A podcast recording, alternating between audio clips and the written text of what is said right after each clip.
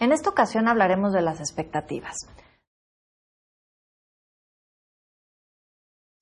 De aquello que fantaseamos con tener y que a veces pueden ser situaciones realistas, pero que muchas otras veces nuestras expectativas pueden rebasar la realidad.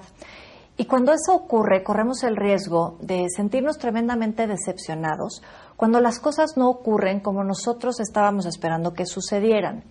Hay veces en que nuestras expectativas sí pueden coincidir con la realidad y eso nos hace sentir muy bien, muy afortunados. Pero hay muchas otras situaciones, ocasiones, en que las cosas no ocurren como nosotros las habíamos esperado. Y cuando eso sucede, tenemos la sensación de que la realidad nos ha traicionado, nos quedó debiendo. Y eso nos hace sentir frustrados, insatisfechos, decepcionados, incluso ni siquiera nos gusta lo que la vida sí tiene que ofrecernos, porque la vida nos ofrece cosas, pero como no es lo que nosotros habíamos planeado o lo que habíamos fantaseado con tener, entonces lo despreciamos y ya no nos gusta. Es común de repente encontrar que estas personas que tienen esta proclividad a construir expectativas, también tienen esta misma facilidad para idealizar muchas situaciones. Y lo mismo que pueden idealizar en un momento, engrandecer, endiosar situaciones, circunstancias o personas, en otro momento también pueden contactar con la devaluación. Esto quiere decir que tanto la idealización como la devaluación son dos caras de la misma moneda. De repente situaciones y personas eh, que pueden ver cosas como está increíble, en otro momento esa misma situación o en diferentes circunstancias les puede parecer terrible. Es decir, escinden la realidad y ven o el blanco o el negro, pero están muy poco familiarizados con esta gama de los grises, que es este matiz. Y entonces tienden a ver el cuadro blanco o el punto negro. Pero les cuesta mucho trabajo matizar estas dos nociones dentro de un mismo contexto, que es un cuadro blanco con un punto negro, porque tienden a ver una realidad muy escindida. Insisto, la idealización o la devaluación. Pero ¿por qué será que las personas tenemos esta necesidad de idealizar situaciones o de devaluarlas. Generalmente tiene que ver con personas que se sintieron tremendamente lastimadas en su infancia y que entonces crecen con una baja autoestima y utilizan la idealización y la devaluación como un mecanismo que les permite sentirse mejor, una manera de empoderarse, de llenar estas carencias, este vacío y esta inseguridad. Por ejemplo, reflexionemos acerca de la idealización. El que de repente podamos pensar, creer o sentir situaciones como, no, es que no sabes. Yo me operé con el mejor oftalmólogo de México. O sea, no creas que con cualquier oftalmólogo, el mejor. Y tú no sabes la visión que me dejó. O sea, veo cosas, no veo cualquier cosa, veo cosas espectaculares, es más.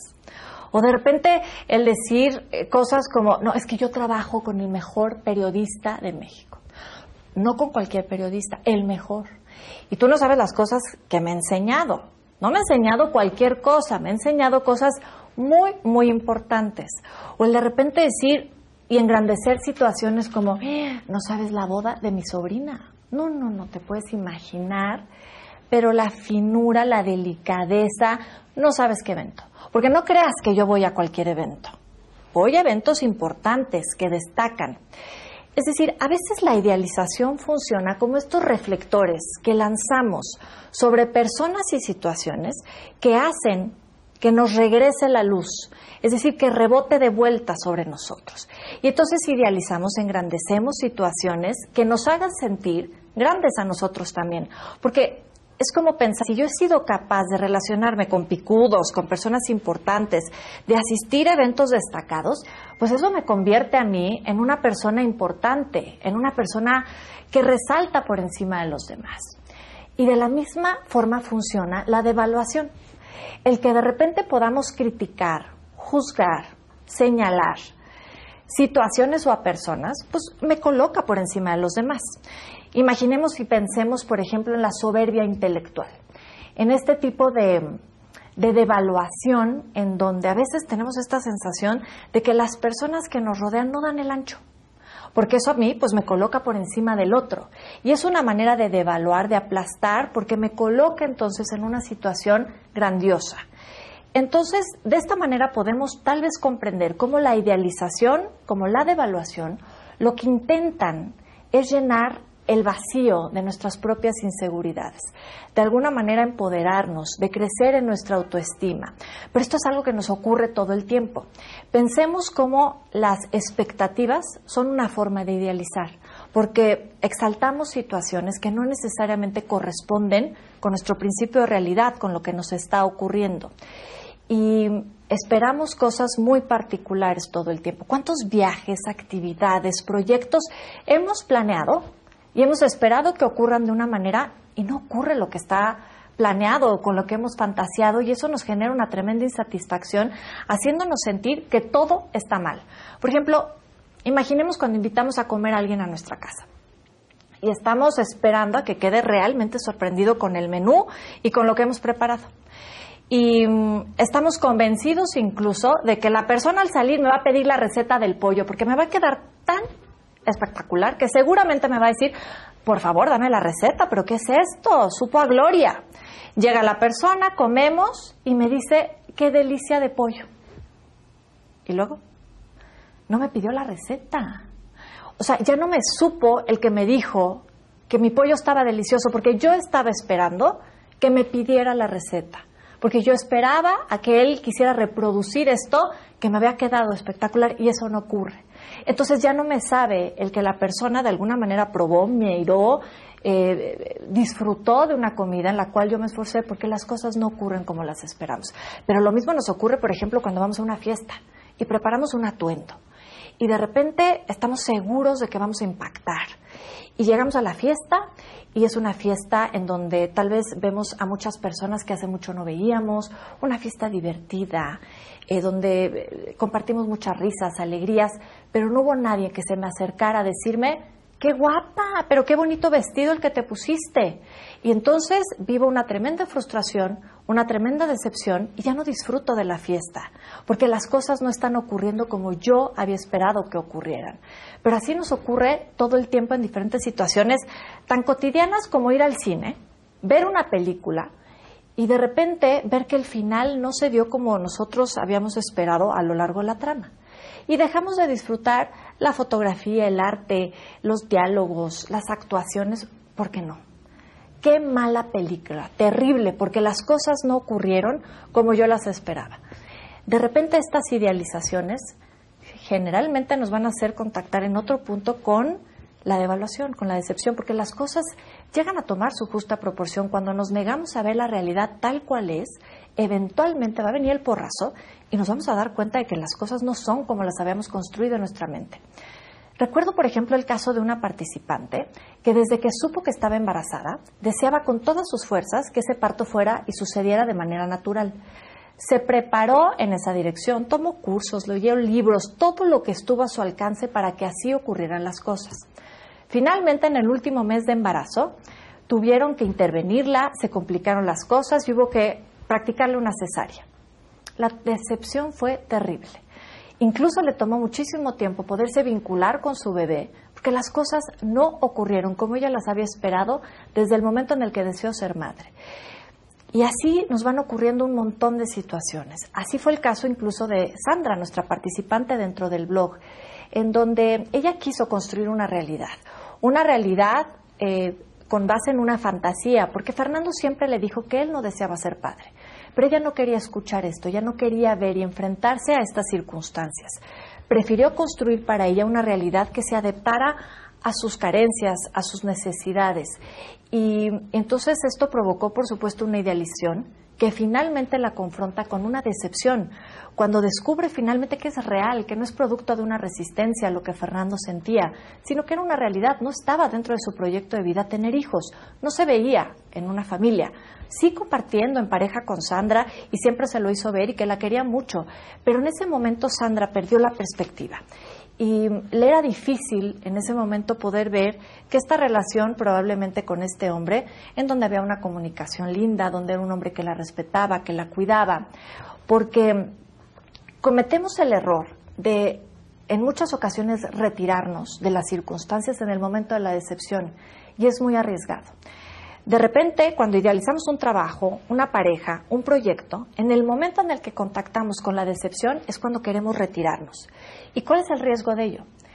El riesgo de ello es vivir mucho enojo y quedarnos muy enojados y frustrados. Cuando nosotros hacemos el ejercicio deliberado de intentar matizar las circunstancias y decir, apareció el punto negro, pero necesito moverme deliberadamente a buscar este cuadro blanco para lograr matizar la situación. Si a pesar del matiz yo decido retirarme, terminar con esa relación, renunciar o separarme de la compañía para la que trabajo, la experiencia va a ser muy diferente, porque entonces habré tomado una decisión con base en la realidad, la decepción no es la realidad, tampoco la idealización. Son dos polos que lo único que hacen es distorsionar un contexto.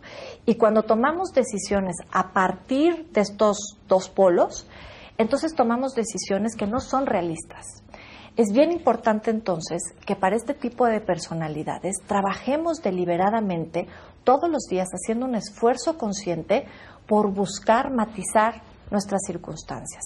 Que donde veamos el cuadro blanco, sepamos que generalmente va a haber un punto negro y que es necesario integrarlo dentro del contexto y que cuando nos enfrentemos al punto negro, pues que también podamos entonces buscar el cuadro blanco para matizar estas circunstancias y tomar perspectiva.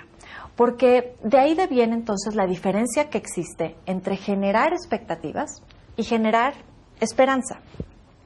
Las expectativas siempre nos van a sentir, las vamos a sentir como, como si nos sometiéramos, si nos viviéramos muy dependientes a los resultados. Esto nos va a provocar mucho miedo. Vivir con expectativas genera miedo, porque sabemos que si las cosas no ocurren como las estamos esperando, nos va a doler muchísimo. Y eso es algo que evitamos. ¿Y cómo lo evitamos? A través del control.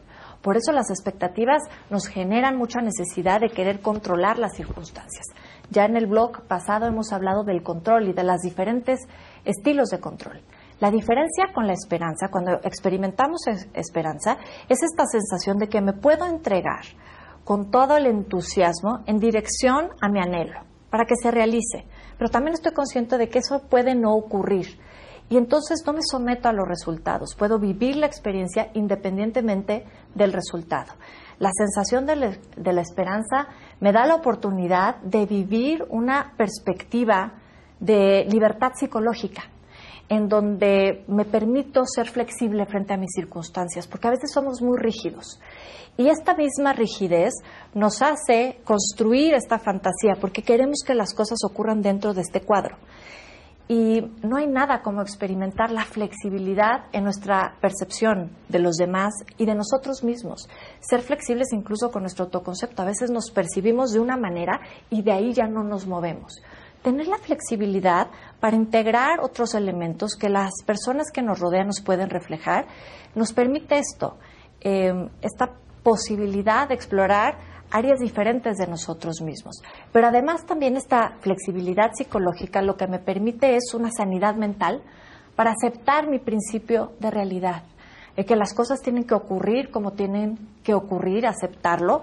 Y entonces esta es como, como, como la gran reflexión que me parece que nos deja este blog, en donde tenemos que saber que la realidad, a veces, por dura que parezca, siempre siempre va a estructurar nuestro escenario interno de conciencia. Espero que esta reflexión basada en Sandra, en su experiencia, en esto que Fernando simbólicamente representaba, que era la realidad, y cómo ella la va ajustando y se va permitiendo entonces eh, abrir los ojos. Porque la pregunta es de cuántas cosas nos estaremos perdiendo en la vida por querer que las cosas ocurran de una manera. Buscamos y seleccionamos y, enfocamos nuestra mirada en ciertos aspectos. Pero alrededor de eso que tú esperas hay mucho más. Y probablemente eh, se trate de la riqueza que finalmente va a nutrir, alimentar tu existencia. Muchísimas gracias por acompañarnos. Te mando un saludo.